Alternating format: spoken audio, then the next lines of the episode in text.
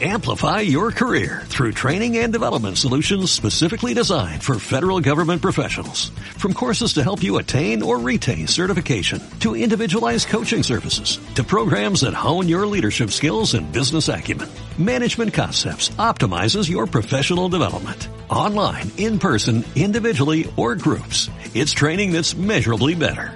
Learn more at managementconcepts.com. That's managementconcepts.com.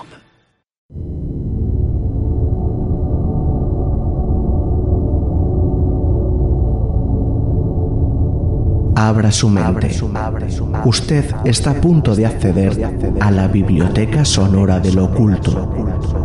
La dirección no se hace responsable de lo que se diga u ocurra en este espacio. Mucho cuidado. Usted ha seleccionado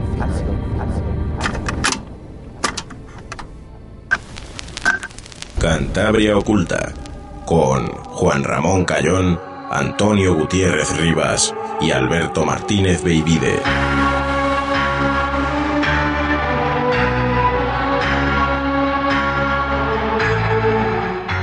Muy buenas tardes, noches y sean bienvenidos al primer programa del año de Cantabria Oculta. Un domingo más en el 103.2 de la frecuencia modulada y os estaremos acompañando desde las 8 hasta las 9 y media.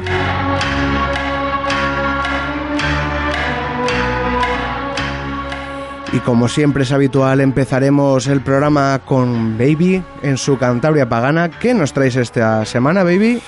Bueno, pues nada, para empezar el año eh, lo traigo yo, pero es una cosa que consiguió el compañero Toño. eh, pero vamos a hablar un testimonio de primera mano sobre unos duendes que se vio en Peñacastillo.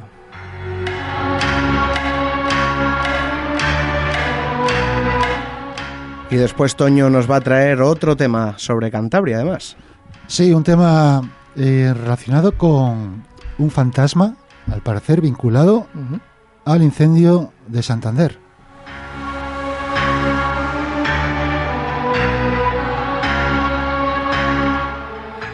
Bueno, y además hoy no estamos solos, porque os tenemos que anunciar, bueno, algo que hemos anunciado ya en otros programas, lo volveremos a rescatar para este, y para ello está con nosotros nuestro compañero de Etnocan, Ángel Fresnedo Merlín, muy buenas. Hola, muy buenas, feliz año a todos. Pues nada, luego, luego entraremos en, en esta materia de la que, que os queremos hablar.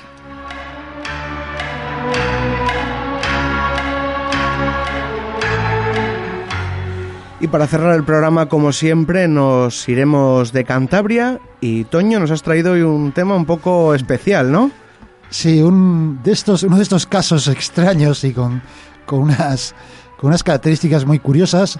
Eh, se trata de un secuestro, supuesto secuestro alienígena ocurrido en Japón, nada más y nada menos.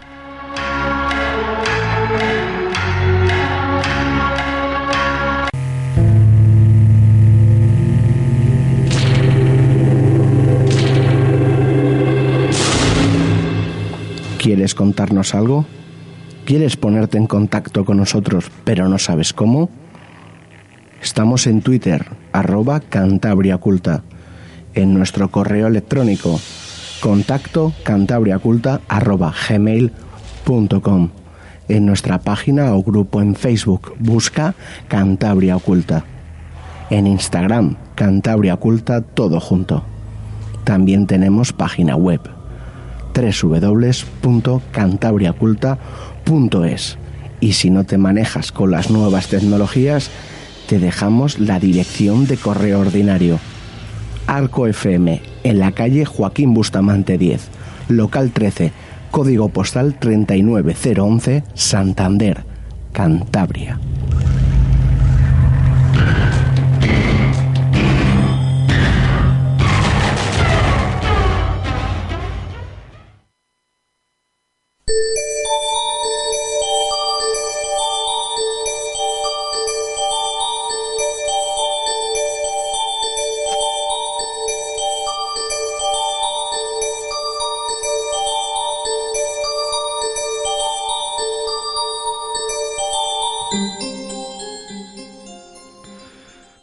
Ya sabéis, ya sabéis que cuando vamos por los pueblos, o, en el ámbito rural o en el ámbito urbano, porque a veces da igual, se entremezclan, vamos buscando tanto Cantabria Oculta como, como los amigos de Etnocan, vamos buscando testimonios de todo tipo, desde lo más etnográfico posible hasta lo más fantástico y lo más increíble, y por aquí han pasado muchos de esos testimonios, ¿no?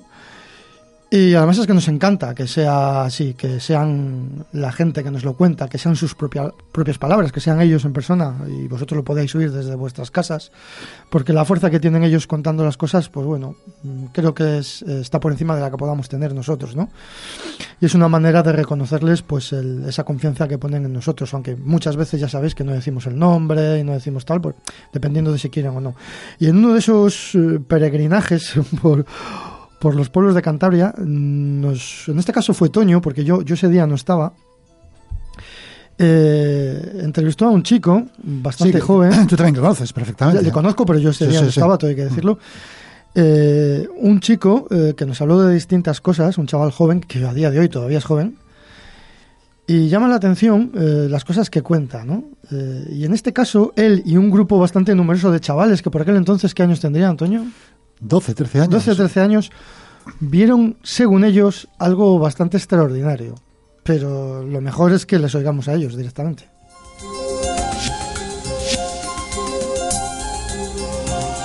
Cuéntanos, primero, eh, ¿recuerdas el día en que ocurrió esto?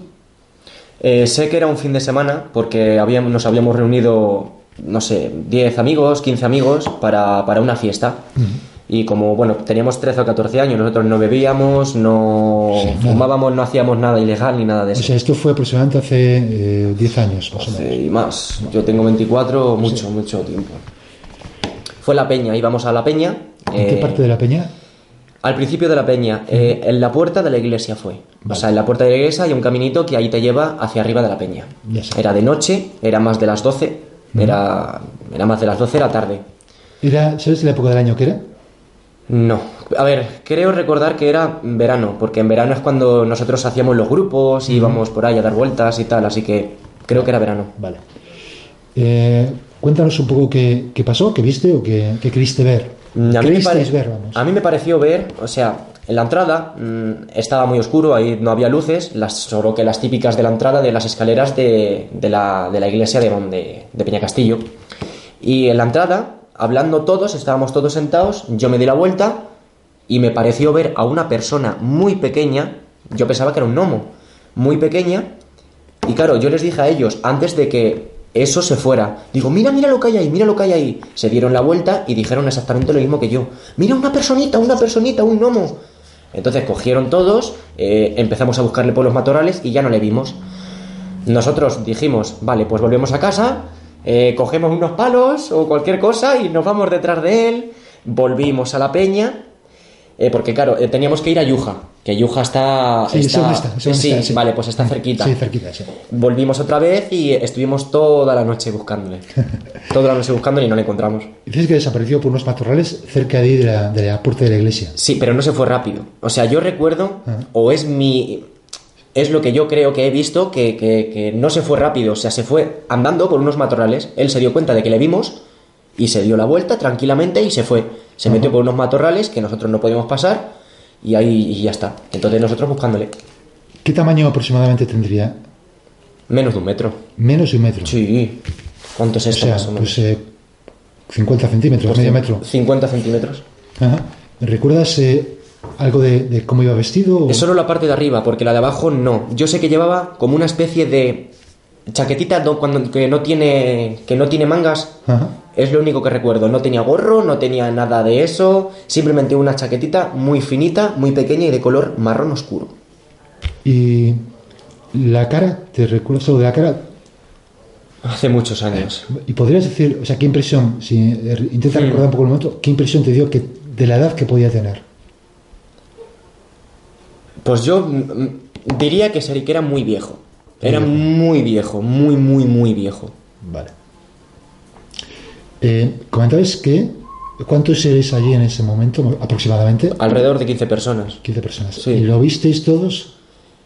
Lo vimos todos, yo pienso que sí, porque claro, al darme yo la vuelta y decir a otros, a otros amigos, mira lo que hay ahí, y mientras yo lo estaba viendo, ellos estaban mirando para allá, ellos me decían que lo estaba viendo. Ajá. Así que yo creo, creo que, que también lo vieron, porque si no, pues dicen, oye, estás loco, Sí, o sí. "Eh, estás zumbado. Sí, sí. Así que yo creo que sí. Y comentasteis eh, entre vosotros, eh, imagino. Estuvimos hablando de lo mismo durante dos semanas y volviendo al mismo sitio cada fin de semana, al mismo sitio, con linternas y, y con palos, ya te digo, nosotros no sabíamos, éramos unos chiquillos, no teníamos racionalidad. Claro. Muy bien, pues eh, eh, nada, que pues muchas gracias por el testimonio. ¿A ti?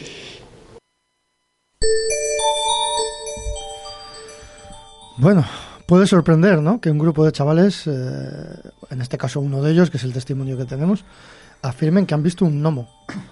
Gnomo que por otro lado ya sabemos, si, si sois habituales del programa, que es una palabra que dentro de la tradición oral de Cantabria no se ha utilizado nunca. Bueno, quiere decir que el chaval tampoco es cántabro, es muy joven y obviamente eh, ya están abiertos a todas las influencias pues de, de la tele, de libros y de mil historias. No es, no es, mm, o sea, esto en otro momento pues lo habría, más antiguamente le habrían puesto otro nombre, pero él dice Sí. que es un gnomo. Y estaría bien situar geográficamente dónde se vio. Porque esto eh, dice que lo vieron cerca de la iglesia de Peñacastillo. Sí, Peñacastillo es uno de los pueblos del municipio de Santander. sí. Está, digamos, en las afueras, aunque ya casi está dentro, casi del núcleo urbano. Eh, y digamos que eh, es una, una. Está dentro que es una peña de la que hemos hablado en este programa. Lo iba a decir, eh, hay una leyenda muy muy interesante que está recogida en distintas versiones y que Carmen Echegaray la, la sacó a la luz, recopilando todas estas historias.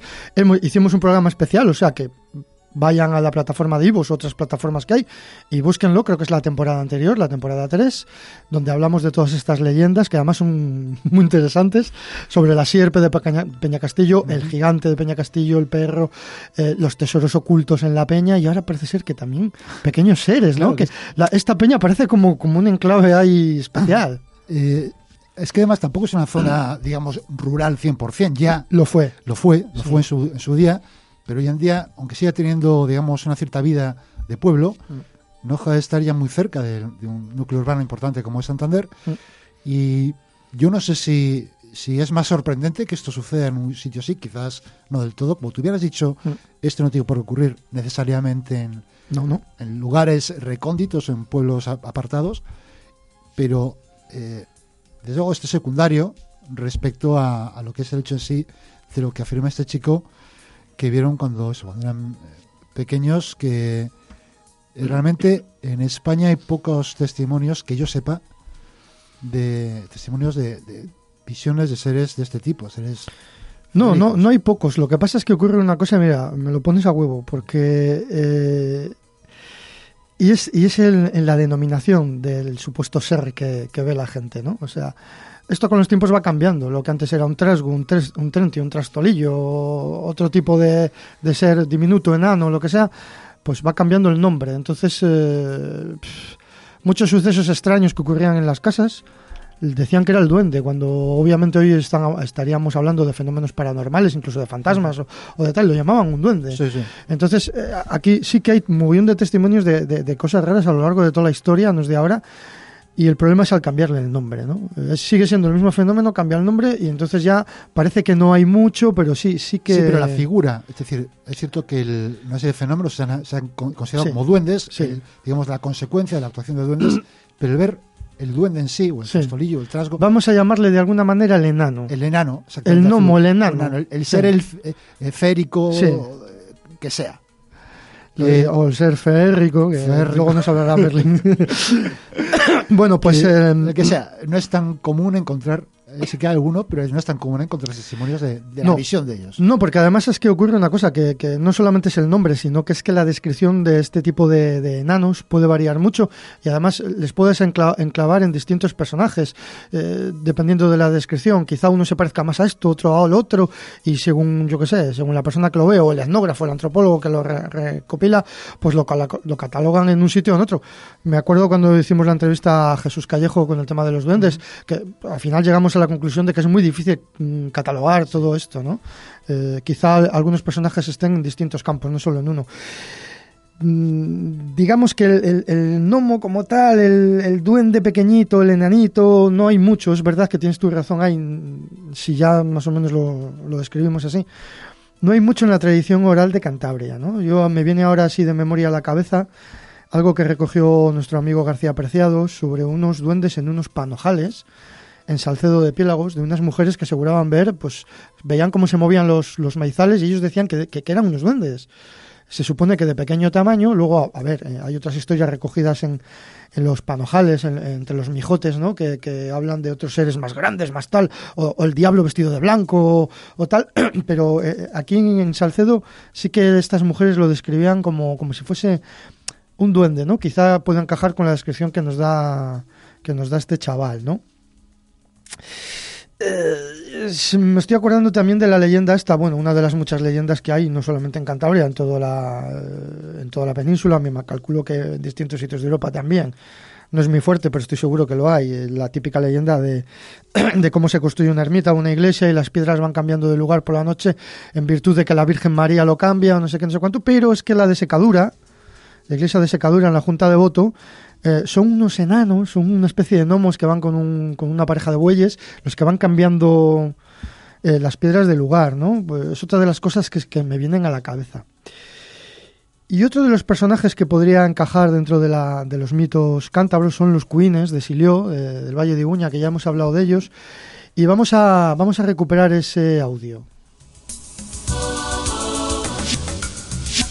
¿Habéis oído hablar de los cuines? Yo sí, hablar de los cuines sí, pero nunca. Eran unos animalillos que decían que habitaban el bosque y tal, lo contaban de pequeño, pero no. Cuenta, a ver, cuéntanos con más detalle lo que te acuerdas. Pues, pues un animal pequeño, parecido a lo que son ahora las cobayas o algo así, tirando como a medio gnomo también, no sé. Eso os lo contaban. Nos lo, comen, nos lo contaban a veces, dice, eres igual que un cuín. Uh -huh. Sí. Y eh, yo no me acuerdo de eso, tampoco se hablaba mucho de ese tema, No. de los coinis. Bueno, es el, son, son resquicios que hemos encontrado haciendo trabajo de campo, en este caso en Silio. Eh, una, una, definición ya muy, muy, muy, muy, escasa, muy, muy perdida de lo que eran los cuines. Los cuines que, que lo contaba gente de, de Silio, pero que murieron hace muchos años, que lo recogió Adriano García Lomas en su libro de, mitos y supersticiones de Cantabria. Ahí está mm, recogido el mito más ampliamente que lo que hemos conseguido ya nosotros. Claro, después de tantos años se va perdiendo un poco. Pero bueno, todavía hay gente en Silio que recuerda a los cuines como pequeños gnomos. Pues estos, estos pequeños seres que podían tener eh, cierta apariencia unchón, de alguna manera, eran medio, medio humanos, eh, con unas amplias eh, cachas, vamos, o sea, que de piernas estaban bien. Son los que mm, llevaban este chaleco, bueno, este chaval lo describe como una chaquetilla sin, sin manga, bueno, un chaleco, un chaleco. Son los que llevan un chaleco que mmm, no me acuerdo ahora el color, creo que puede ser rojizo y marrón oscuro, quizá pueda encajar. Y estos eran eh, una especie de genios que protegían a los niños. Quizá era un queen que se fue del Valle de Uña, apareció en la iglesia de Peña, no? Peña Castillo no? a proteger a un grupo de chavales que chavales. lo único que quería darle con un palo. Saldría a mí, corriendo. A mí, el detalle, a mí el detalle de, de, ir a buscar un, unos palos a buscar. Me pareció muy gracioso, me pareció muy propio de, de unos críos, ¿no? que ante lo extraño, sí. ante lo extraordinario, lo primero que piensan es darle palos. Claro, bueno, pero eso, eso tampoco es nada raro. O sea, hoy, hoy seguramente sacado de contexto puede parecer una crueldad. No, no, pero que, ¿quién que ha jugado? Claro, que debe parecer eh, perfectamente normal. Claro. Lo, lo, lo, que le, lo que le pide el cuerpo a unos chavales de 12, 13 años. Pues ejército allí sí. en primera persona, vamos. Hubieran ido con, una, con, con armas de fuego y con trajes biológicos y, la, y, de todo, vamos. Bueno, pues el caso, el caso es que mmm, son los ejemplos que tenemos un poquitín de, de, de pequeños seres tipo enano, tipo gnomo, en, en la tradición oral de, de, Cantabria. En otros lugares lo hay, lo hay por todo el mundo, este tipo de seres ¿no? que aparecen. Lo que sorprende es que más o menos en la actualidad, porque esto cuánto ha sido hace poco, no, no sí, tantos 10 años, años, no, 10 años, 10, 11 años. Eh, en un casi, casi en el núcleo urbano, ¿no? Bueno, también es verdad que el entorno de, de, la Peña, de Peña Castillo, es muy mágico. Y dentro de esa peña yo aconsejo a la gente que se dé un paseo por, por, por la rutilla que hay por ahí, porque van a ver cosas mmm, sorprendentes que no se ven desde el coche cuando pasas. y, y sí que todavía hay, hay rincones en, en la peña que, que tienen cierta magia, ¿no? Eh, que estás allí metido y dices, ¿cómo a dos pasos está Santander? No me lo puedo creer, ¿no? Pues oye, igual... Igual hay aquí algún gnomo todavía por ahí. Si buscan en los matorrales, quizá le encuentren. Pro- Procuren no darle un palo. Sí. Más que nada porque Le no sabemos. mejor una foto porque un claro. detallazo. Claro, porque no sabemos si, si puede ser un, un ente protector o todo lo contrario. Igual le das un palo y es el último que haces en tu vida, ¿eh? Cuidado, ¿eh? Seguramente otras gentes que mm, sean más amantes del tema ufológico, pues dirían, coño, esto es un extraterrestre, un alien chiquitín que también les haya patadas. Porque claro, los aliens, ¿cuántos millones de razas hay ya? ¿no? Hay muchísimas. Bueno, no sé, le estamos poniendo un poco de humor al final de Cantabria Pagana, pero eh, nos parece muy chulo, muy, muy bonito, al margen de que todo esto pueda ser producto de la imaginación de unos chavales o que realmente hayan visto una cosa o hayan tenido una confusión o a saber qué es lo que han visto, nos parece muy bonito que en el siglo XXI todavía nos cuenten que ven gnomos.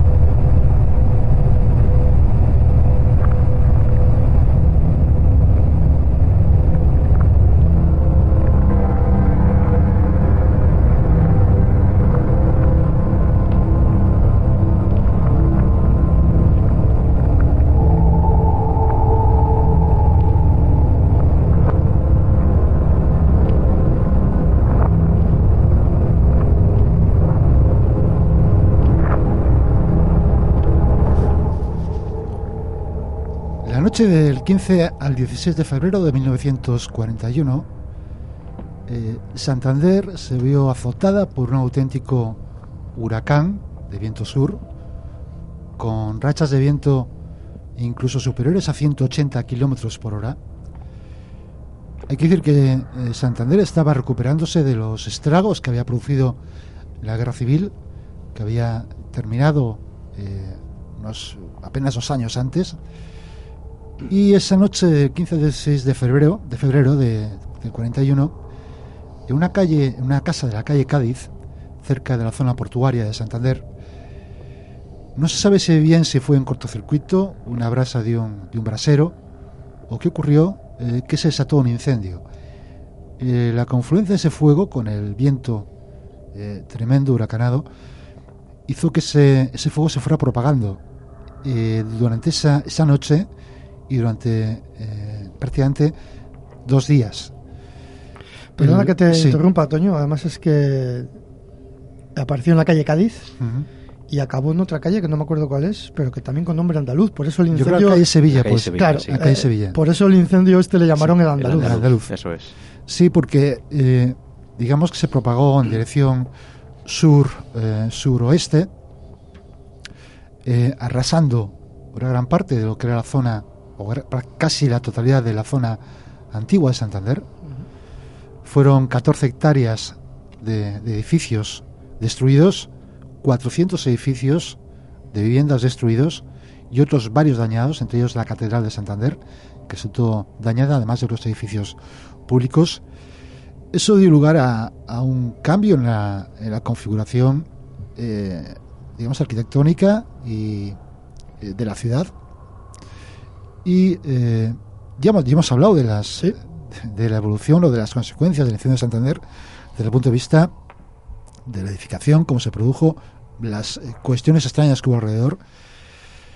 Eh, curiosamente, o curiosamente no, afortunadamente, a pesar de la tremenda voracidad de este incendio, del rápido que se propagó, únicamente hubo que lamentar un fallecido.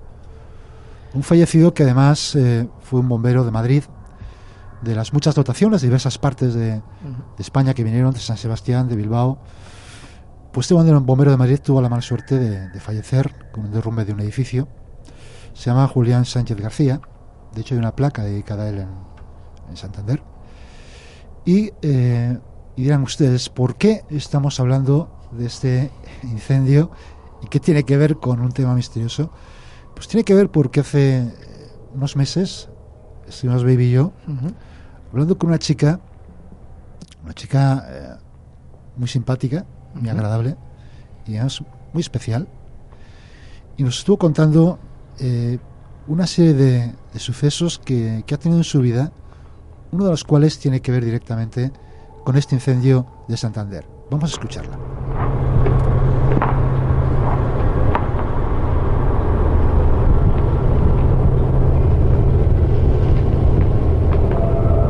Y le empecé a ver con 17 años ¿En dónde? en el hostal, ¿Dónde está? en al lado del ayuntamiento. del ayuntamiento. Y yo empecé a, notar estas cosas ya de mayor, ¿eh? que yo de ¿Tú, pequeña. allí, tú estabas allí? Yo estaba trabajando. Allí, sí, y trabajaba con mi hermana, con mi otra hermana. Vale. Y estábamos en la lavandería. Te estoy hablando que tenía yo 17 años. 16, 16 años. Ahora que se pongan a trabajar ahora con 16 años, cago en la leche. Y, mm, y empecé a notar a, a alguien cuando estábamos colgando las sábanas, que se tendían las sábanas, y empecé a notar a una persona que estaba allí. ¿Qué notabas? Estaba sentado y era un chico medianamente joven, así más o menos de tu edad, por así decirte. sea, Sí, bueno, a ver, que no vale, era. Sí, bueno, no sé los años que tendrás, pero bueno, me refiero que no era mayor, que no era una persona mayor ni era una persona joven, era una Era mediana. Sí, sí, sí. Y, y nada, pues le empecé a ver y estuvimos, bueno, pues todo el verano y yo se lo decía a mi hermana, digo, pues yo veo a alguien. O sea, tú le veías físicamente. No. No. Yo cuando veo y noto algo siempre es por el rabillo del ojo. O sea, yo estoy mirando aquí y ahora mismo yo te estoy viendo a ti. Ah, Sí. sí. Sí, tú el rabillo del ojo. Además, el rabillo tiene más sensibilidad que... Siempre lo veo por el rabillo del ojo. O sea, y estaba colgando y bueno, pues al final pues hablaba con él también. Total, como ya estaba allí, pues ya hablaba. Y después pues me entr- fue entrando la curiosidad porque le empecé a ver en más sitios. Y siempre veías No solamente en el hotel. Ah, vale. Luego pues íbamos a la discoteca y le veía en la discoteca. ¿A qué discoteca? En el Pentágono. Pentágono. Sí. Y le empecé a notar conmigo pues en, en, en todas las... Y él iba vestido de época, o sea, No, no, porque no les veo con vestimenta. no les llegas a tan No, definidos. es como, no sé, como, como así, como blanco, ¿Por qué sabes que era como, pues no lo sé. Hombre, la cara se la has tenido que ver bien, porque luego le reconociste, ¿no? En alguna Me lo mandó mi sobrino, Sí. porque ahora, no sé si ha sido el año pasado o el anterior, que nos lo mandó en el mensaje del grupo, ha sido mm, el aniversario del incendio de Santander. Además, es que fue muy curioso, porque yo sabía que era una persona que había muerto, no me digas por qué lo sabía, no lo sé. Había muerto allí. Y Cuando dices ahí, ¿te refieres en... en esa zona, Esa en esa zona, en la zona del ayuntamiento y no, no sé por qué, no sé. Pues fui a, a la biblioteca municipal a Menéndez Pelayo y empecé pues a investigar un poco porque como le veía conmigo en más sitios y entonces sí que en la biblioteca, en uno de los periódicos que, que leí, no me preguntes cuál porque no me acuerdo, pero te digo que tendría 17, 18 años, pusieron que cuando el incendio de Santander nada más que había habido un muerto. Pero no ponían ni el nombre, ni ponían nada de nada de nada. Que todo esto me he enterado. El año pasado no, el anterior, que hay hasta una placa de él. Hay una placa en, en Isabel II que sube a la calle alta, las escaleras. Bueno, pues hay, hay una placa que le pusieron porque fue el único muerto que hubo. Y entonces ya mi sobrino, porque claro, tengo toda la familia loca con el bombero, pues entonces ya eh, eh, lo vio, me mandó una foto de él y fue bueno pues que intentando ayudar pues se le cayó uno, uno de los tabiques y había sido el que había el único que había muerto. Y eso Tú fue mi mandaron la foto y le viste inmediatamente... Joder, me acojoné. Me, no sé, una sensación muy. O sea, que le Sí. reconociste rápido, pese a no verles con claridad. No lo sé. No, ¿Sabías que no. era él? Mm, Es que no, no sé, no. Tú cuando viste la foto dijiste, es él. De alguna manera lo reconociste. Fue la sensación más que reconocerla. ¿eh? Sí. No le reconocí y digo, ah, sí, es este. No. Es la, la impresión, lo, es que no sé Sí, lo, lo asimilaste, dijiste. una Sí, pero es una so- eh, pero es una sensación muy rara. Sí. Porque puedes ver fotos de muchas personas, también estaban de otros, de los compañeros de él y todo eso, y cuando vi la de él me, me impresionó, no sé. Es- Claro. Dices que lo empezaste a ver con 16, 17 Sí. años. ¿Hasta cuándo? ¿Hasta cuándo lo has visto? Hicimos una ouija. Tenía yo 19, 20 años.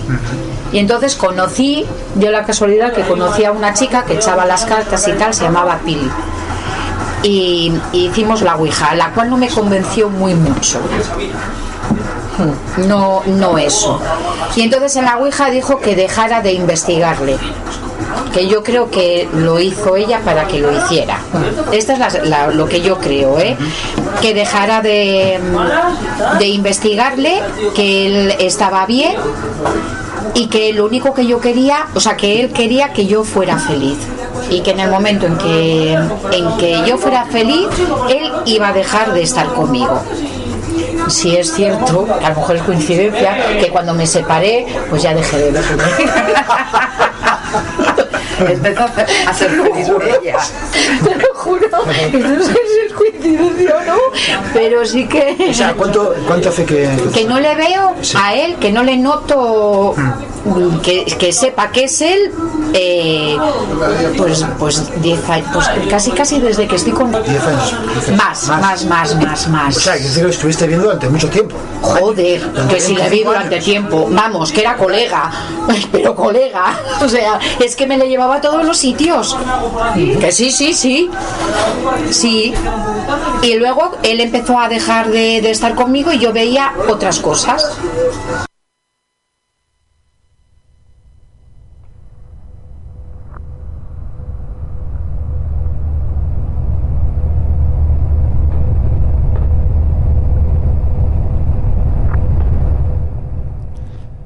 Bueno, el testimonio de esta chica, que como, como ya advertí, es muy simpática. Es muy simpática, sí, muy, muy maja. simpática, muy divertida, muy maja. Una chica muy normal, si no fuera por estas eh, cosas que, que ve o que cree ver o porque- que siente. Porque no es la única, pero bueno, eso ya, si eso lo traeremos en Mm. otro programa. Ya, ya he dicho, deja, por eso Sí. he cortado al final. Eh, empecé a ver otras cosas, porque ya tenemos eh, más cosas más, más potentes que, que esta que ha Y experimentado. más de miedito, sí. Sí, que he experimentado. Porque de momento el, el bombero parece un ser pacífico. Sí, eh, es cierto que no es demasiado evidente lo que ella ve, porque como ella dice, únicamente mm, lo ve como por el rabi- rabillo del ojo, es la- más la sensación de presencias de este, de este bombero, fantasma del bombero, que además eh, llama la atención porque ella no sabe realmente por qué pensó que podía ser este personaje, o por qué empezó a investigar sobre este personaje con 17, 18 años, yendo a la biblioteca y por qué identificó a esa presencia con, con algo relacionado con el incendio de Santander. Ella ni siquiera sabe por qué. Es como si alguna información inconsciente le llegara. Y desde luego, eh, que luego ya cuando ve la foto del, del bombero es cuando ya dice, es este. Sí. Aunque realmente ya no, ella, ella dice, no los veo, digamos, físicamente, es más una sensación de presencias. Eh, de manera que hay una está, está claro que hay una parte que, que se puede achacar, no sé si a la fantasía o a, o a no sé si decir la imaginación, igual no es demasiado adecuado decirlo. Eh, desde luego esta chica tiene, tiene unas experiencias bastante extrañas que claro, quizás esto lo, lo examinamos únicamente como este episodio aislado, eh, no es demasiado significativo, pero conocemos, como hemos conocido más historias Sí. alrededor. Bueno, de hecho, este día, que la entrevista fue muy larga, Sí. hubo un momento que tú y otra mujer que había allí os, os- os fuisteis fuera, yo me quedé con ella y está grabado, lo tenemos ahí grabado, ya lo, ya lo, lo echaremos en el programa. Y me contó un, un suceso, también podemos encuadrarlo dentro de lo paranormal, que es el mundo que quizá que a mí menos me atrae, pero, pero está ahí. La gente, cada vez tenemos más testimonios de este tipo de cosas. me relató un hecho mm, bastante, como ella dice, acojonante. Sí, sí, sí. sí. Y lloró. Se le saltaban las lágrimas, yo la vi conmovida, yo la vi, esta mujer no estaba mintiendo para nada, no mm, aunque esto pueda ser fruto de su imaginación, que no lo sabemos, siempre mant- intentamos mantener una postura prudente ante un hecho de estos, eh, yo vi que esta mujer no se inventaba nada. No, decir. no, yo eso estoy convencido. No, Por eso, claro, eso que- no se inventa nada. que quede claro Para que ella es- esto es absolutamente real, claro. Es que yo, es mi alegato en su defensa Sí, sí, de sí, no, decir, no, sí, eh, si esta mujer es capaz de estremecerse de la manera que, que- que- que- yo la vi allí, que fui testigo, ¿no? Y además tampoco que eh, con esta relación de, sucesos alrededor tampoco que, quiero que la- queremos que la gente tenga la impresión de que es una mujer extraña o, No, o no, fuera no, del mundo, no, es una mujer va, para nada. trabajadora con su Sí. vida diaria, con Sí. su familia, con, Sí. ¿sabes? es decir, es una persona absolut- absolutamente normal, solo que tiene estas, estas experiencias extrañas. Que, pero aparte de eso, como has dicho, eh, como, ha, como ha- ha podido, han podido oír los oyentes, es una persona muy vital, muy alegre, muy divertida. Con lo cual, lo que has comentado tú de que se puso a llorar es mucho más significativo. eh, porque, como dice ella, este personaje que ella, que ella eh, notaba, sentía, veía, al final era como un colega, lo llevaba a todas Sí. partes, como dice, ¿no? Este en concreto sí. Ese en concreto se le llevaba a todas partes y, bueno, no le suponía mayor problema en su vida, eh, lo tenía como asumido, eh, de manera que, que no es una persona, en, en este, en este caso concreto, eh, con un tipo de trauma al, al respecto. Yo, Este- yo la cato, vamos, yo la clasificaría en- entre eso que se llama persona sensitiva, porque Desde luego, sí, ah, sí, se la nota que es una mujer muy sensible y se la nota que además tiene cierta facilidad para, para mm, percibir, para ver todo tipo de presencias y, y esta curiosamente es de, de- de- de- de la única persona que murió en el incendio de Santander, que por cierto hemos escuchado en otros programas por ahí que murió mucha gente, mujeres y niños ahí a, a patadas en el incendio de Santander. Supongo que eh, nuestros oyentes escucharán otros programas. No, por favor, solo murió este bombero en el incendio de Santander. Todo lo demás es producto de la mala información o de la fantasía o, o querer vender la moto. Eh, y este bombero es el que ya tiene claro que es, que es lo que lo ve, ¿no? Entonces, nuevamente nos encontramos ante una persona que tiene cierta capacidad para, para ver cosas que quizá otros no vean, ¿no? Es cierto que el incendio de Santander marcó un antes y después en la ciudad. Hmm. Y, y si es verdad que hay hechos que dejan un algún tipo de, de marca indeleble o marca psíquica, por llamarlo de alguna manera, eh, uno de ellos es sin duda el incendio de Santander. Ujú. Porque a pesar, como hemos dicho, que no solamente hubo esta víctima, supuso para miles, miles de Ah, personas Una tragedia enorme aquello. Claro, un cambio brutal en su vida. Muchas personas fueron Su casa. exactamente su casa, su su casa. casa, su- sus vivencias, sus recuerdos. Es que muchas fueron expulsadas de donde vivían, del centro de Santander donde Sí, vivían. además también en esta zona hay que tener en cuenta que poco tiempo, a, a principios de, antes del, del inicio del siglo, la explosión del Machichaco, que fue también algo También. brutal en la zona, y ahí sí 1890. que murieron Sí, centenares sí. de Murieron personas. centenares de personas. Claro, de manera que es- esta zona del centro de Santander está muy marcada por estos hechos que, que yo recuerdo mucha gente que viene de fuera, que viene a Santander y dice, jo, pues vaya porquería de centro histórico que tenéis. Claro, es que, Amigo. eh, amigo, es que está hecho cenizas. Está hecho cenizas desde hace setenta y tantos años. Y de todas maneras los que dicen eso mienten también. Porque Santander es bien bonito. Exactamente. Y yo no sé si tenéis, eh, si queréis comentar algo más sobre el caso. Buf, yo este caso, la, la verdad es que, joder, parece que siempre estamos haciendo hincapié en lo mismo, pero que nosotros eh, siempre vamos un poco desde con prudencia, con escepticismo, con con el mundo de la parapsicología, de los fenómenos extraños, quizás la parte del, del misterio, vamos a llamarla así ya, ¿no? que menos nos atrae porque siempre ha habido especuladores, jetas y tal, o gente muy fantasiosa, pues, pues estamos ya mm, no, posicionados de- del otro lado. No es que hayamos cambiado nuestra forma de ver las cosas, pero es que hemos conocido ya a tanta gente cercana, gente que además son, en algunos casos son amigos, otros como esta chica que, que no son amigos, pero que conoces y después de estar una tarde con ellos te das cuenta que ni te engañan, ni te mienten, que, que, que, que- eso lo ves enseguida, un jeta lo ves enseguida, alguien que te miente lo ves enseguida. Y dices tú, joder, es que aquí al final tanta gente viendo cosas raras, tanta gente percibiendo y, y tú estás todas las semanas en contacto con gente de este tipo, dices tú, hostias, pues no sé lo que es esto. Yo no sé lo que es esto. Pero para algunas gentes es real, tío. Efectivamente, lo, que lo único que podemos concluir, que es pa- para unas personas es real, absolutamente real. La explicación que luego se pueda dar variará. Habrá Mm. gente que pensará que efectivamente está viendo el fantasma de un, de un fallecido, otros pensarán que es un producto de, de una creación de su mente o de determinados efectos, de vete a saber qué. Eh, pero el hecho es que para esas personas es absolutamente real y forma parte de sus vidas y, y determina pues muchas cosas en sus vidas.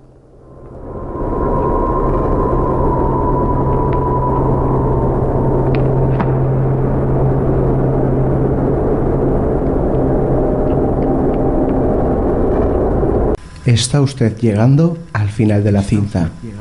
El programa continúa en la cara B.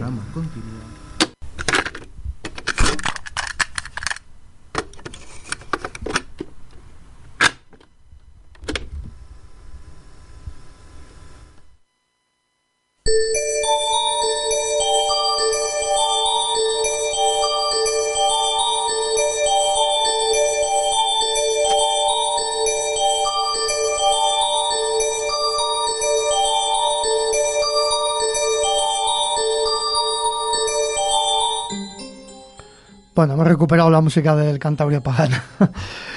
Bien, pues tenemos aquí encima de la mesa. Ya es una realidad, lo tenemos en la mano.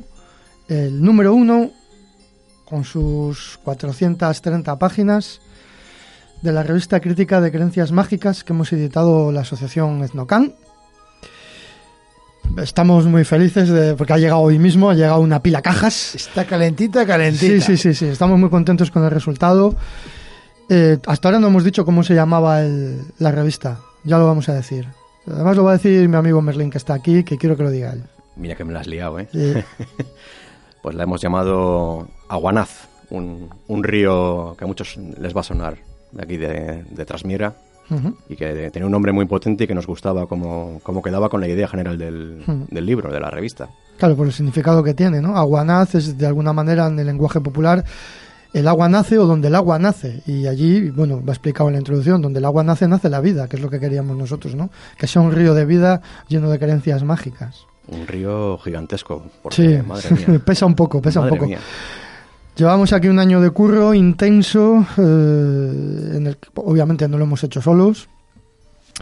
Eh, hay una serie de etnógrafos, de antropólogos, hombres, mujeres, aficionados a, a la materia, con grandes conocimientos. Y por fin eh, la tenemos aquí. Os iremos informando pues, en, los siguientes programas de, de las presentaciones que vamos a hacer, tanto en Santander como, la- como va a ser en Zamora, en las jornadas de creencias mágicas, de las que os hablaremos en breve también con detalle. Lo haremos en Madrid más adelante también y bueno, tenemos más, más, estamos ahora mismo negociando muchas presentaciones. Vamos a estar todo el año dándoos la coña con esta publicación, porque nos ha costado mucho sudor, nos ha costado mucho esfuerzo. Hay que decir que no tenemos absolutamente ninguna subvención y tampoco la queremos. Suena un poco chulo, pero bueno, es nuestra filosofía. En el momento que te vendes a las subvenciones, estás vendido para todo lo demás. No quita que, que no, o sea, no es que estemos en contra de ellas, pero nosotros, en principio, no las queremos. Eh, no sé, chicos, que Toño, di algo, hijo. ¿Cuántas páginas tiene Baby para que lo sepa No, no, gente? lo- lo hemos dicho Lo ahora. dicho ya, vale. Unas Es que, cuatro- claro, llamarlo 430, revista, llamarlo revista, eh, la- eh, cualquiera se puede Hmm. tener una imagen mental determinada. Esto es un libraco. Es un Sí, libro. hombre, el, el nombre de revista lo hemos Sí, sí, querido no, conservar sí, es- por, por- claro. porque No, es un- un- algo romántico, algo viejuno. De todo hecho, sentido, la, idea, todo la idea primitiva fue hacer una revista al uso, pero vimos que esto iba más para el libro que para... Sí, no, además, revista porque tiene intención de ser periódica. Es decir, Sí. el número uno de Aguanaz. Sí, Es decir, el año, el año que viene, o mejor dicho, este año, sí. Eh, ya estamos trabajando, de hecho, Sí, sí, ya en el número dos. Claro. Sí, la, la idea es más o menos hacer un anual que sea una especie de, de anuario, como, como muchas otras publicaciones a lo largo de la historia, sobre todo en el ámbito de la etnografía y de incluso de la antropología, pues eh, y, y se llamaban revistas, aunque tuviesen mil páginas, ¿no? Por, por conservar eso de, de- de- de ser periódicas. Eh, bueno, pues Y otra cosa, sí, que no es exclusivamente sobre temas de Cantabria. eso explicarlo porque quiero que quede claro, explicarlo. Claro, eh, es cierto que hay una eh, presencia importante de Cantabria, quizás mayoritaria. Porque se hace aquí más que Porque nada. se hace aquí. Pero eh, tenemos participaciones de gente de no solo del resto de España, Sino de- del extranjero del también. extranjero también. Pues tenemos gente de Zamora, tenemos gente de Burgos, tenemos eh, gente de la Unión Soviética, tenemos gente, a ver, es que lo estoy ojeando así, tenemos gente de México, tenemos gente de Argentina, eh, de Burgos. Que incluso eh, nuestro buen amigo Nacho Cabria, que ha hecho Sí. un artículo magnífico, no es un artículo sobre Cantabria, precisamente. Sí, es sobre. Bueno, ya, ya lo iremos desganando. Tiene que ver con Filipinas, que es donde estuvo viviendo él muchísimos años. Nacho Cabria, que es eh, una gran recuperación para la causa, ¿no? Todo el mundo, sobre todo de- del campo de la ufología, le conoce por, por aquellos eh, dos libros, creo que hizo, siempre desde el lado escéptico, él es Sí, sí, nuestro sí. Y ha, participado aquí. Gracias a él tenemos también a, a- la, presencia más internacional, las mexicanas y, y los argentinos, que ya iremos desgranando nombres, incluso ellos van a pasar por el programa durante todo lo que queda de temporada. Vamos a hacer entrevistas a toda la gente que, mm, ha participado en el libro. Eh, vosotros dos habéis participado, Toño y Ángel habéis participado también. Y, y, bueno, Ángel, tú con una sección que me parece muy interesante que se llama Desmitologías. Cuenta un poco así por encima. Así por encima es que con educación y sobre todo con mucha alegría intento contribuir a derribar ciertas cosas que se creen por ciertas y quizá no lo sean. Es mi, mi visión desde, desde mi modesta personalidad, mm, mi contribución a la etnografía, gra- sobre todo gracias a ti, a que tú me has abierto bastante la- las vías al- a este conocimiento, a este mundo tan bonito de la mitología, pero que a veces no es tan bonito. Y es, No, yo es creo que, poquito- más que yo creo que es un- una labor fundamental. Una clarificar, clarificar de una vez por todas. Intentarlo por lo menos. Intentarlo por lo menos. Sí. Que son mitos de tradición real, Oral, popular. popular y lo que no. y lo que es creación moderna con pretensiones de, de querer, pero ojo, mm, vendiendo mentiras, diciendo que es tradición oral y es mentira. Eso no lo podemos tolerar desde nuestra No, asociación. Exactamente. Pero eh, tengo que decir que el artículo de, de Ángel es eh, muy divertido, Mm. es ameno, él da sus zascas, pero lo hace con, de una manera, con mucho humor. Yo creo que, hombre, la propuesta es arriesgada, pero va a servir para aprender, para des- desmitificar, a la vez que nos vamos a pasar un rato divertido. Está haciendo ya el segundo, ese va a, va a ser mucho más cañero y va a ser con un personaje mucho más polémico, pero eso ya lo iremos contando con el tiempo, también estar aquí en el programa. Otro artículo lo has hecho tú, Toño. Has Efectivamente. hecho un artículo. Es, que a Toño, cuando se pone a trabajar, se pone a trabajar. No, es- no es que. eh, es- lo digo porque es que es el tío que, que ha hecho el artículo más extenso, Cuando- con Cuando me diferencia. tocó corregir la, Sí. la- la- el, el estilo, uff, madre mía. Porque- porque pero no se acaba nunca esto. Sí. El perro del inframundo. ¿Qué cosas pasan por aquí más raras? Sí, eh, hablamos de, de- de ese personaje, entre comillas, ¿Mm? del que hemos, que hemos dedicado un, programa aquí en Cantabria Oculta, ese animal Y que se hicieron eco en el programa de Cuarto Milenio. efectivamente que se hicieron en el programa de Cuarto Milenio, pues hemos intentado desgranar Mm. eh, ese personaje o ese animal extraño y vincularlo con determinadas eh, creencias y tradiciones que en algunos casos resulta sorprendente en Ujú. su paralelismo. Sí, Y ya no hablo más porque lo mejor es que claro, claro. los oyentes lo lean en Aguanaz número 1.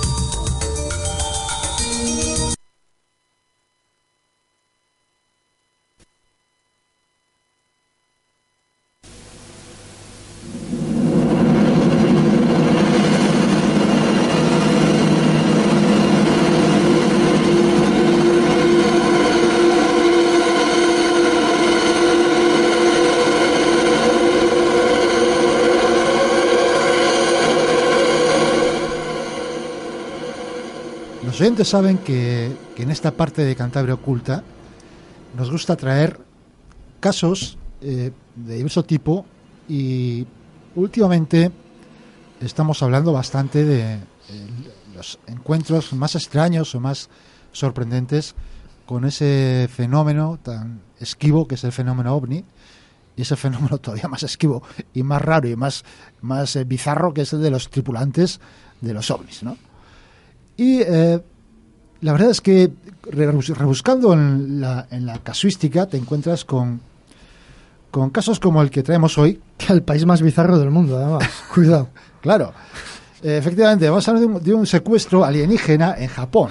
es que telita. Bueno, tenemos oyentes en Japón. ¿eh? Es unos, Les mandamos los- un abrazo. Desde aquí un abrazo a los, nuestros oyentes eh, de Japón.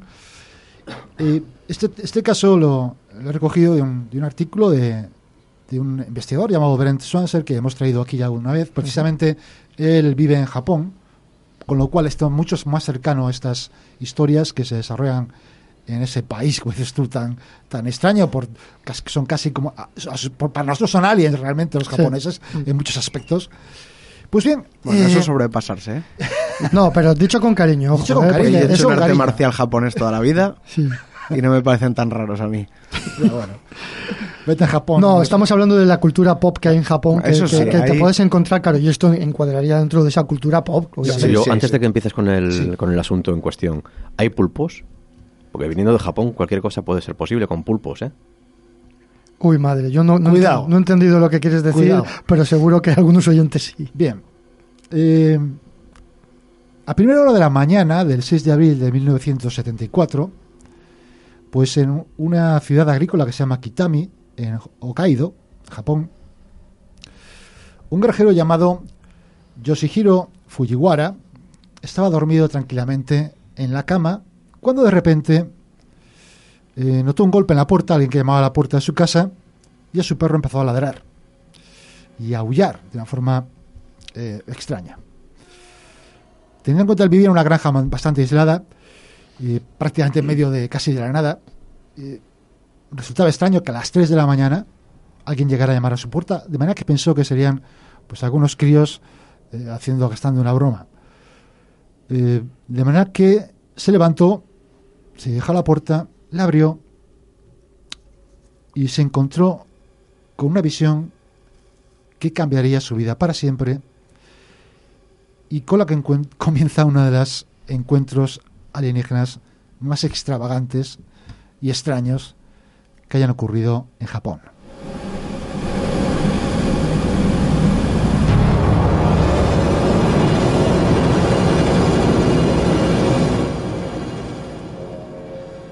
Allí en la puerta, eh, en esa fría madrugada, se encontró con un extraño ser de unos 90 centímetros de altura, vestido con un traje eh, que parecía hecho de vinilos transparente, y además ese ser era solo ligeramente humanoide. ¿Por qué? Porque el testigo dijo que era más bien una combinación de una estrella de mar, un ser humano y un pulpo. Ahora caigo con lo que decías. ¿Por qué? Porque tenía cuatro apéndices en forma de tentáculo. Luego sabremos por qué nuestro amigo Merlín Sí, que no tiene ni idea de este caso. hace- yo creo que ha lanzado, ese triple, ha lanzado ese triple y lo ha metido sin tocar el aro. Incluso, ¿eh? Sí, sí, con los ojos cerrados. Pues bien, como decía, este extraño ser tenía 90 centímetros de altura, cuatro apéndices en forma de tentáculo, en forma de, digamos, formando los brazos y las piernas, una cabeza eh, bulbosa que parecía un pulpo y metida dentro de un casco, tenía ojos, ojos eh, rasgados y unas extrañas fosas nasales en forma de V y toda la piel era una piel moteada eh, como de sapo, marrón y con aspecto viscoso, como si estuviera recubierto de una sustancia viscosa. Esta criatura está apoyada en estas dos extremidades, en esa forma de, de- con forma de, eso, de tentáculo, y eh, estaba completamente en silencio e inmóvil, salvo el extraño casco desde que salía una antena que, on- que ondeaba de forma un poco siniestra y de la que salía un zumbido, eh, una espe- especie de zumbido eléctrico.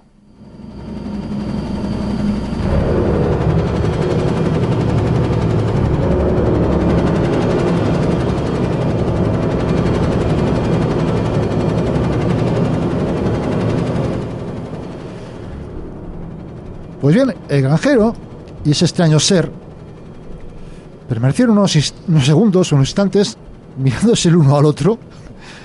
No se sabe quién de los dos estaba más sorprendido.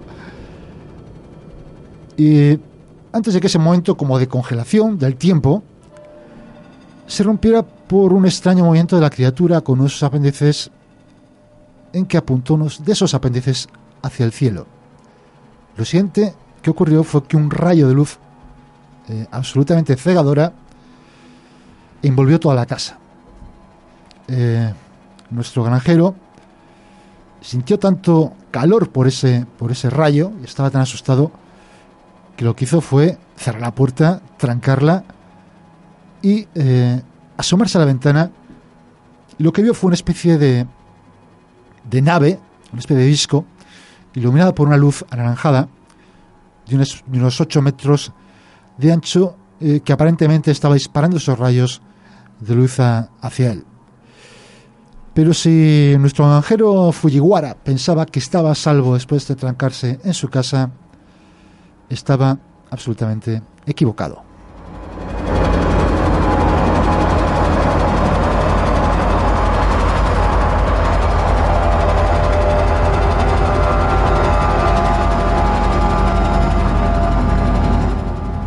De repente sintió que sus pies es- eran empujados por una fuerza irresistible. Primero arrastrándose por el suelo, pero luego ya levitando. Y fue levitando hasta salir por la ventana y dirigido hacia ese extraño disco que flotaba. Y cuando pensaba que iba a chocarse contra él, de repente se vio como absorbido por las paredes de ese disco y se encontró arrojado en el suelo de la nave.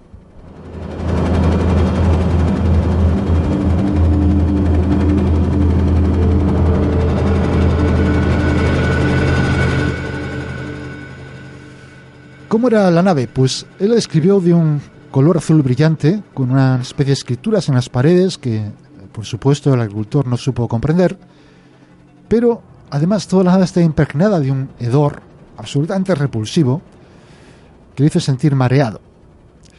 Fue entonces cuando dos criaturas idénticas a la que había visto en el marco de la puerta eh, se acercaron y telep- telepáticamente le dijeron, no hay peligro, prometemos liberarte en tu casa. Sin embargo, a pesar de estas eh, eh, palabras tranquilizadoras, las dos entidades intentaron agarrarlo con fuerza. Fue entonces cuando Fujiwara, eh, recuperándose del miedo que le tenía atenazado y, que seguramente impulsado por ese instinto de supervivencia que todos tenemos ante situaciones límite, eh, se liberó y corrió hacia una especie de escotilla que vio abierta y de ahí se lanzó al suelo. Afortunadamente el suelo estaba únicamente a, a tres metros de distancia. Eh, Fujiwara reconoció el lugar donde estaba, estaba apenas tres kilómetros de su casa, eh, y corrió eh, como loco hacia la casa más cercana que vio, que era de unos vecinos, eh, allí donde yo oía porreando la puerta como loco. Y les deja- le dejaron entrar, eh, le intentaron tranquilizar y él se dio cuenta, ahí fue cuando se dio cuenta que lo que él pensaba que habían sido unos instantes nada más de tiempo, resulta que había transcurrido eh, más, de una, más de una hora. Aunque la experiencia había sido bastante desconcertante y también aterradora, porque, ¿por qué no decirlo? Al menos Fujiwara se sintió aliviado que hubiera todo terminado y volvió a su casa intentando explicarse a sí mismo qué es lo que había ocurrido. Pero lo que no sabía él es que su aventura extraterrestre estaba muy lejos de haber terminado.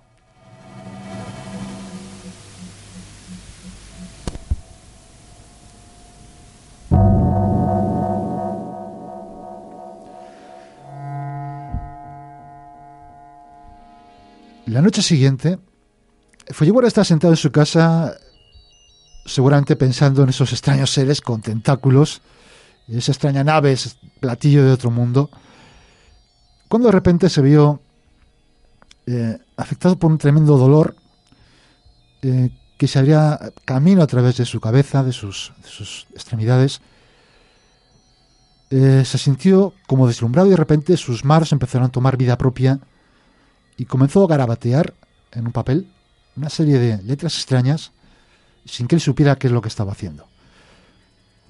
Seguidamente oyó una voz, una vez más en su cabeza, que le dijo, cuando el disco aterrice en la montaña, vendrás y subirás solo.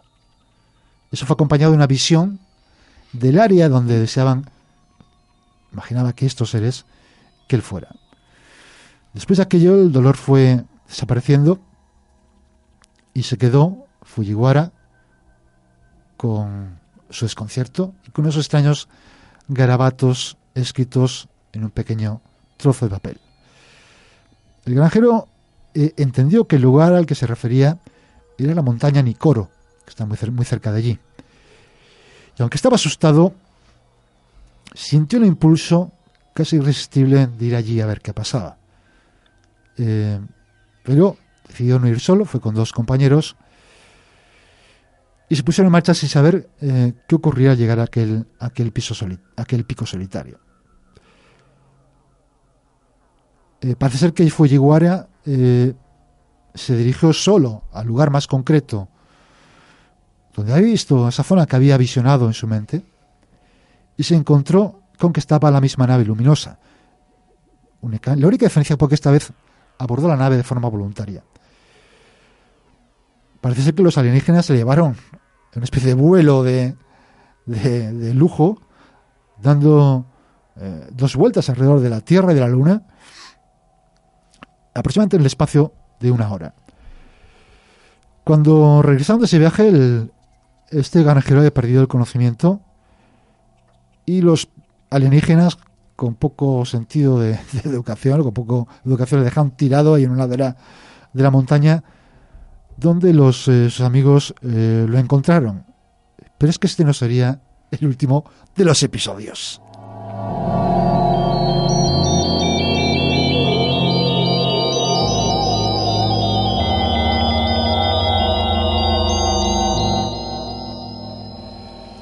Efectivamente, eh, dijo que eh, este último viaje alrededor de la Tierra y de la Luna con esos extraños alienígenas le había dejado, o le había dado, o proporcionado poderes telequinéticos que le permitían mover objetos y, como nuestro gran eh, amigo Uri Geller, doblar cucharas.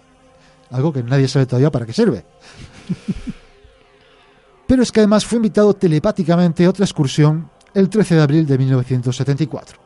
En este caso, esos extraños seres llevaron un viaje más lejano todavía llevaron al planeta Júpiter, pero más allá, también hasta Saturno, y concretamente aterrizaron en la luna Titán. Y allí, los extraterrestres, o uno de ellos, se apeó del, platillo y cogió una roca de la luna y se la entregó, supuestamente una especie de souvenir o de recuerdo. Eh, lo cual hizo muy feliz a Fujiwara porque creía tener la prueba de toda la realidad de lo que estaba viviendo.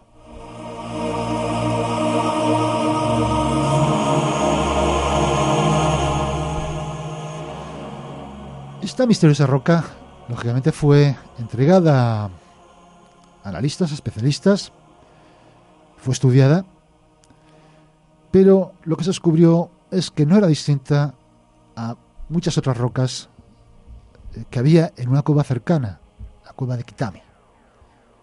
Eso lógicamente provocó que la historia de Fujiwara y todo lo que había a su alrededor quedara un poco menos que ridículo. Además, él también contribuyó un poco a ello, porque de repente se erigió en el representante, representante en la Tierra de una especie de organización llamada Invocación a la Unión Espacial. Y afirmó que esos poderes telepáticos, después de este viaje a Júpiter y Saturno, habían aumentado aún más y eso le permitía elevar, levitar objetos, predecir catástrofes e incluso teletransportarse a través de vastas distancias. Él decía, puedo teletransportarme a una estrella de 250 millones de años de luz de distancia en 6 minutos. Mi papel en este mundo es retrasar desastres naturales como terremotos y erupciones.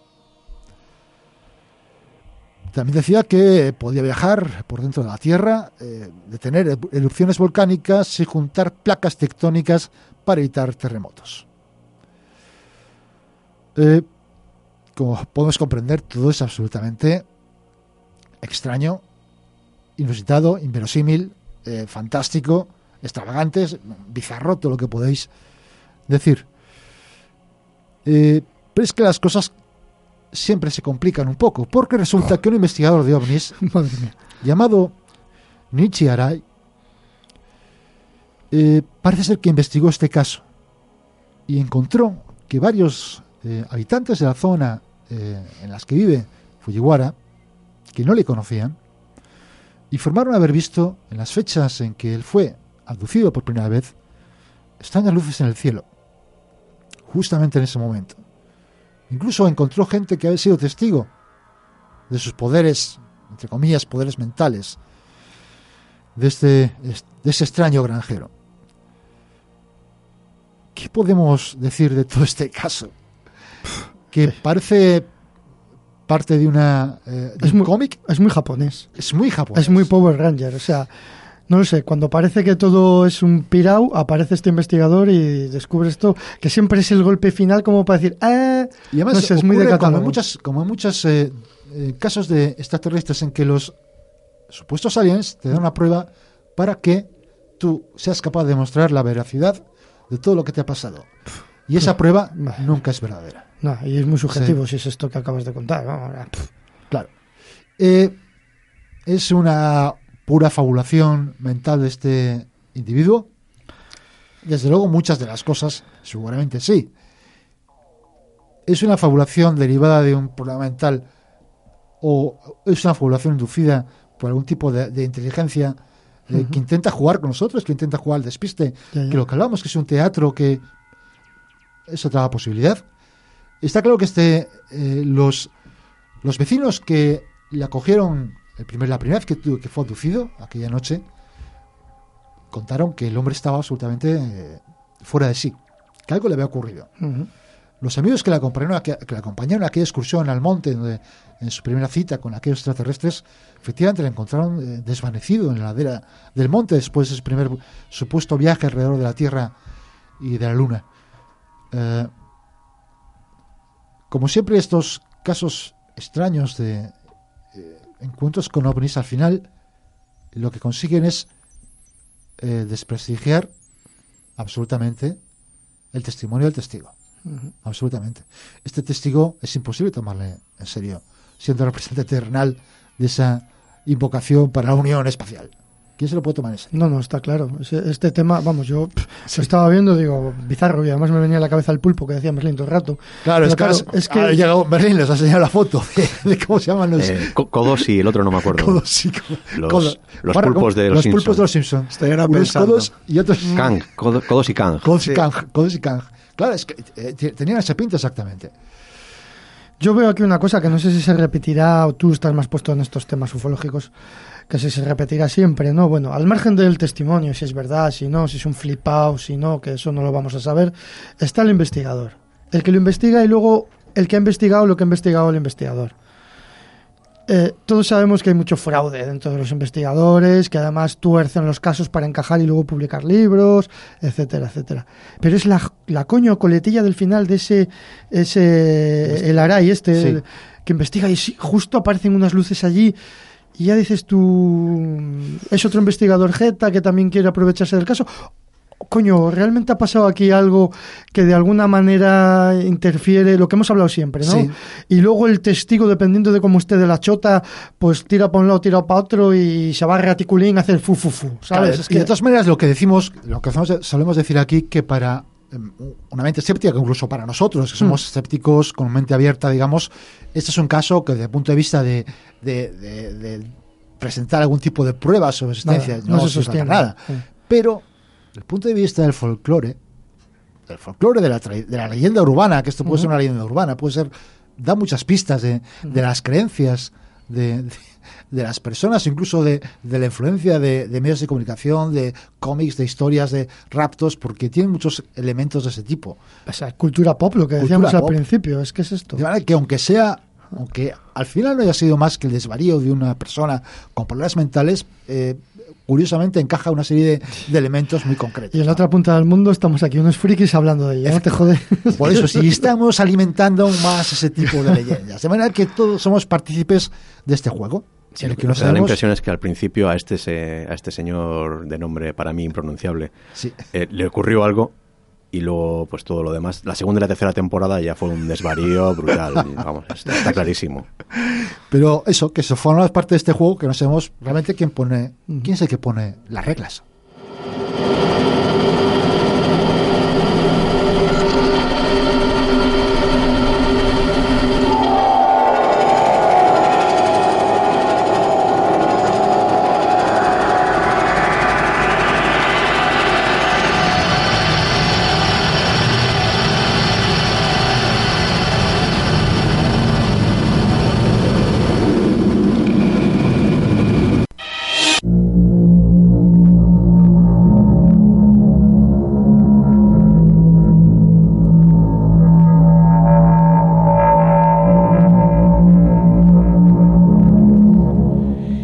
Como siempre, para cerrar el programa, vamos a hacernos eco de esos comentarios que nos habéis dejado durante dos semanas, porque en el anterior programa ese especial que hicimos no leímos comentarios.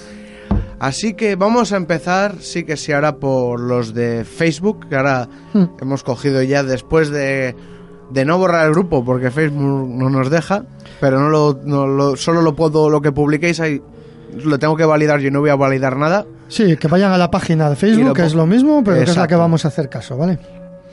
Bueno, pues ahí tenemos, bueno, ya dijimos en los programas anteriores que, bueno, la página de Cantabria Oculta es, es- siempre tiene un tono más jocoso, la gente entra a vacilar y tal, sobre todo con aquella inocentada que hicimos que no nos salió Sí. muy bien, de que íbamos a separarnos y tal, bueno, la gente ha estado comentando, comentarios muy divertidos y tal, pero tenemos, o sea, solo vamos a rescatar los que aporten algo a lo que es el Claro. contenido en sí de- de- del programa. Y nuestra amiga Chusa, desde Martín, a- haciendo referencia al último programa, que fue un programa especial sobre las leyendas estas de la flor del agua peruana y, y lo que pasó entre el pueblo navajo, dice así, me ha parecido un acierto que habléis también sobre leyendas fu- de fuera de Cantabria, ya que aunque está más que claro que el folclore cántabro es infinito, que contéis cosas de otras latitudes sin duda enriquece el contenido del programa. Además nos sirve para darnos cuenta de que estamos de que estando tan lejos no somos tan diferentes. Sino daros cuenta de la cantidad de historias que hablan de advocaciones marianas surgidas cuando un pastor perdió a parte de su ganado al buscarlo y encontró la talla de una virgen. Efectivamente, Chusa, tienes toda la razón. Eh, lo vamos a intentar hacer más veces porque es una cosa que, bueno, a mí personalmente me gusta. Eh, ah, claro, si, si sacamos tanto de Cantabria, eh, eh, para la esto lo digo ya para la gente que nos esté escuchando Sí. un poco de nuevos, es porque vivimos en Cantabria y porque nos gusta dar información de primera mano y, y el alcance nuestro pues es, pues es la provincia de Cantabria. O sea, investigamos Cantabria, traemos casos de Cantabria de primera mano, Donde llegamos con el coche. donde llegamos con el coche. A veces traemos cosas de más allá Hmm. y por eso seguiremos trayendo, porque eh, creemos que, que quién lo va a hacer si no. O sea, quiero decir, me explico. Son los cántabros, no somos los únicos que lo hacemos. Claro, la claro. gente de Cantabria, la que puede investigar lo que tiene cerca y traeros información de primera mano. Sería genial que, por ejemplo, en Murcia hubiese otros investigadores que hiciesen lo mismo y en Valladolid. oculta. en- Exactamente. o sea, Valladolid oculta. todo, todo esto. Entonces, claro, Cantabria va a estar muy, muy, muy presente porque creemos que, que- que nos gusta. Es que nos gusta ser testigos directos de la tradición Sí. oral y que no que nos lo cuenten otros, porque nos meten muchas trolillas, ¿sabes? Entonces, esa es nuestra aportación, pero estamos encantadísimos de que a Chusa y otras personas que me lo han comunicado les haya gustado el programa y haremos, haremos siempre que podamos cosas así, por Sí, supuesto. decir que, bueno, más que nada es una idea que habíamos pensado ese formato para el verano. Sí, No de manera semanal como estamos haciendo el programa, pero sí de pues cada 15 días o uno al mes, Mm. pues traer una de estas durante los parones de Cantabria Oculta. No, y incluso dentro de Cantabria Oculta Sí, bueno, meteremos, pero- no en la sección Cantabria Sí. Pagana, tal, meteremos, bueno, poco a poco, además estoy contento de que haya gustado, ¿no? Eh, bueno, nuestra querida Mercedes Pullman, referente al programa anterior, donde nuestro querido Chema también hablaba de, de estas figuras danzantes Mm. de Benin, dice, tiene que venir más al programa eh, respecto a, a José María del Olmo, ¿no? Estamos de acuerdo. Estamos de acuerdo que sí, luego dice que, que le ha gustado, que le ha encantado. Nuestro amigo El Purri también dice, qué caña, sale Chema ante todo el mogollón, ¿no? Siempre en el meollo, claro, por, por eso traemos a Chema al programa, porque es que Chema no lo cuenta de vida. Chema va allí y se pone a bailar con los danzantes. Eso- y si puede, se mete dentro de la figura, vamos. En es- el vídeo además lo dejé aposta, que Sí, se sí. le ve bailando, que la gente le encuentre. No Sí. muy, Sí, buscar a Wally, ¿no? se, se no- nota así, sí, se nota, solo tienes que ver el tono de piel. Se no es muy difícil, es el único blanco. Eso es. Y bueno, de momento son los comentarios no jocosos que, Sí. para, para el programa de hoy. Y ahora nos vamos, Toño, a la plataforma iBox, ¿no? Sí, vamos a empezar con los comentarios de, de- de hace dos programas. Eh, soy desde Guecho, nos dice felices fiestas, os deseo lo mejor para 2019. Recordad que habíamos dicho que ese iba a ser el, el último programa. Sí. Pero bueno, somos así. Somos engañado. así. Somos engañado. Dice, muchas gracias por vuestro trabajo y dedicación a Cantabria Culta. Conseguís que tenga ilusión porque se acabe cada domingo. Pues muchísimas gracias, Josu. Y te deseamos lo mismo. Billy Joe dice, eh, los que hacen críticas destructivas y de forma ofensiva, creo, que, creo yo que son dignos de lástima, porque si es su forma de diversión, su vida debe ser muy triste. Yo creo que se, refiere a que ese troll Bueno, ha habido algún comentario Sí. despectivo, siempre son anónimos Sí, o con sí. nombres falsos, qué casualidad. Son muy valientes los que critican siempre. Eh, y bueno, no me acuerdo exactamente, ya pues bueno, ha habido, bah, no ha sido mucho, son, Sí, no. son una minoría, pero bueno, aparte de nuestros oyentes les, les ofende que entre la gente, eh, coño, si no te gusta hacer un programa tú, gallo. claro. Bueno, y también Billy Joe nos, da, nos, nos felicita las fiestas. Muchas gracias. Eh, nuestra amiga Ana dice, qué corto se me hace el podcast. Siempre pienso que hay mucho más que habéis tenido que guardar para otro programa. Pues seguramente sí. Sí, sí, sí. Este me ha gustado mucho, en plan selección de relatos de terror navideño. Por otra parte, todo cuanto rodea estas fechas, los personajes, los ritos, los rezos, la mitología, me resulta fascinantes. Y muy curioso ver que si los niños no se portan, portaban acorde a lo deseado por los padres, ponte de signos de interrogación, estos seres eran capaces de lo más gore. sí, sí. Nos gusta eso, los personajes gore. Eso es. De jaja. Con la de, que, con la de eh, cojines y tonterías psicopedagógicas que vemos hoy en día para evitar traumas a los guajes. Hay escenas que habéis descrito más propias de Dark, de Dark TV. Pues sí. Es verdad. Bueno, la tradición eh, oral es así, siempre ha sido cruel y sangrienta, pero tenía un porqué, ojo, ¿eh? Sí, sí, eso dice ella. Dice, pero Concho, que la tradición es así, por favor. Estoy completamente de acuerdo con vosotros en que ya está bien de blanquear, modificar, reinventar personajes de la tradición y mitológicos para que los críos acaben pensando que en los montes viven los pitufos en amor y compañía. y este 2019 promete. La buena nueva de este trabajo es un regalazo para todos los que nos eh, os escuchamos. Se refiere al trabajo, de, imagino, de, de la revista que acabamos de Eh, sí. mencionar. Dice, igual esas cañas que se hacen realidad pronto en Zamora. Recordad que nos Sí. que dijo que quería tomar unas cañas. Hace, a ver si consigo asistir. Si no, la opción de una gira que incluya Santiago de Compostela también podría estar genial. No nos importaría, ¿eh? Cantabria oculta un tour. Road tour. Dice, donde por cierto hay un museo etnográfico maravilloso, el Museo do Povo Galego, que invito a visitar por el continente, el contenido y el entorno. Sí, bueno, este museo, ¿verdad? Nos, creo que es el que nos suele enviar cosas a Etnocam. Sí, sé que son ahora mismo son dos, pero de, de memoria no lo. Sí, bueno, estamos en contacto con ciertos museos etnográficos de toda sé, España. sé que es uno de Galicia y uno de Navarra y, y- y en Valencia O también. sea, hay alguno más también. Bueno, y bueno, y por, su- hacemos. por supuesto el etnográfico de Zamora. Bueno, y, el de Cantabria. Cantabria. Dice, termina feliz año, feliz, feliz año nuevo chicos, y aquí nos escuchamos en esta lareira, chimenea, hogar, Ajá. que nos habéis montado. Y sí, soy aquella Ana, recalada ahora en Compostela, pero con recorrido asturiano y castellano. Un lujo. Pues sí. nada, Ana, tú eres ya, tú eres de nuestra familia ya, ¿eh? Exactamente. Miguel Ángel dice, muy buen programa de despedida del año, las tres leyendas fenomenales hasta el 2019, pasadlo bien. Pues muchas gracias. Igualmente. Un anónimo que queremos saber quién es, nos eh, hace una promoción de unas fiestas en serio.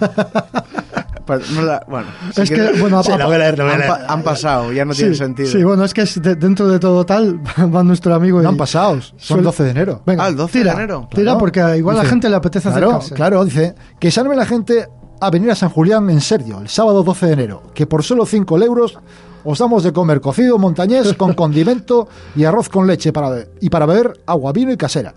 Por la tarde bingo, también habrá concurso de karaoke. Nos dice, no solo habrá cuatro matados, sino que hay nivel. O sea, que, no va- que la gente no va a ir pensando que va a ganar fácil. Y para, para finalizar, un DJ para los cuatro que supongo que quedemos aguantando en San Julián. Quien quiera saber qué sorteamos, qué lo que damos a quien gane el karaoke y más cosas, que el día 12 de enero se presente a las a la una y media en la iglesia de Sergio. Bueno, Sergio, hay que decir ya, bueno, le mandamos un saludo, ya Eso. imaginamos que, quién es. Eh, Sergio es un pueblo estupendo, maravilloso, donde siempre nos han tratado muy bien y además hay ciertas cosas históricas todavía en el pueblo, aunque estén en ruinas, que merece la pena verlas, que tiene que ver con el tema de los maquis también y otras historias. Y bueno, no, no tiene nada que ver con el misterio, pero nuestro querido amigo de Sergio invita a la gente ese día a ir, que vayan, por supuesto. Sí, sí. Por supuesto. Pensaba ya que había pasado la fecha, ¿eh? No, recordamos, 12 de enero.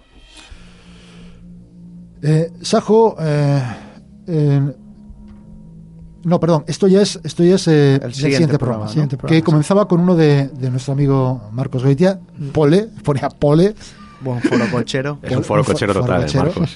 Y decía que nos felicitaba, por supuesto, eh, el año y que estuviéramos atentos a los cielos y también a los suelos.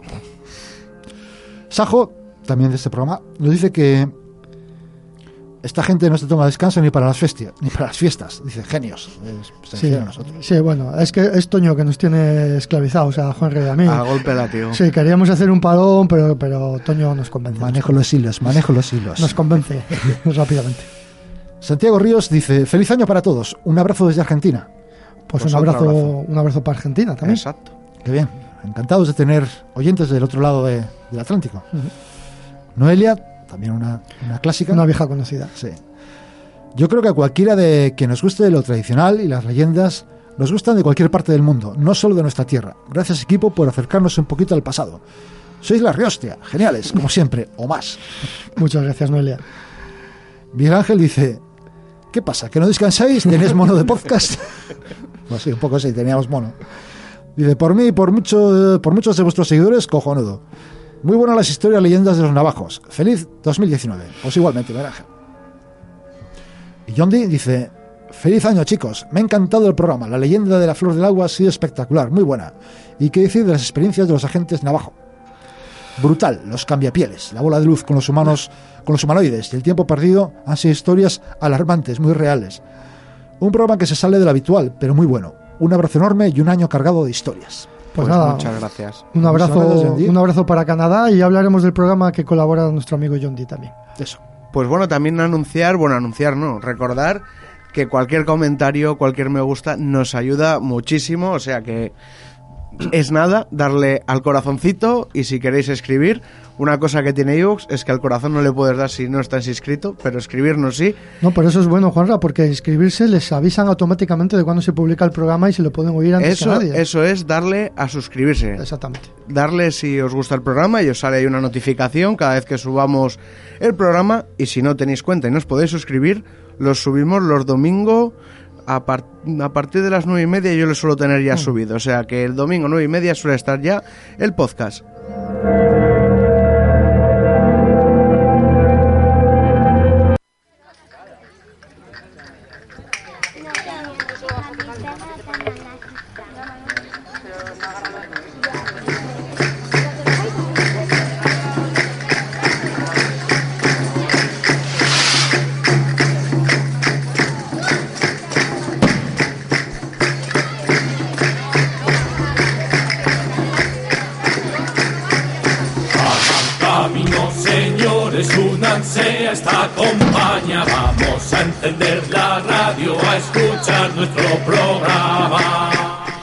Bueno, hasta aquí el Cantabria Culta de hoy. Espero que lo hayáis disfrutado. Recordad que estamos en Twitter, en Facebook, en Instagram y en nuestra página web www.cantabriaculta.es.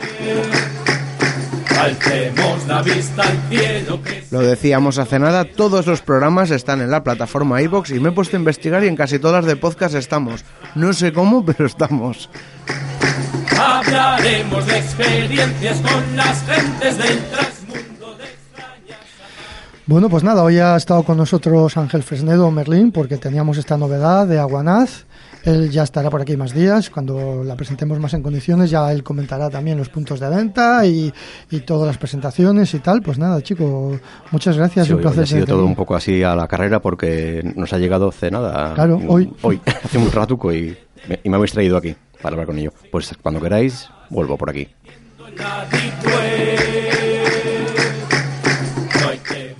Dicen que el saber no ocupa lugar. Sapere aude. Atrévete a saber. Todas las puertas preparaos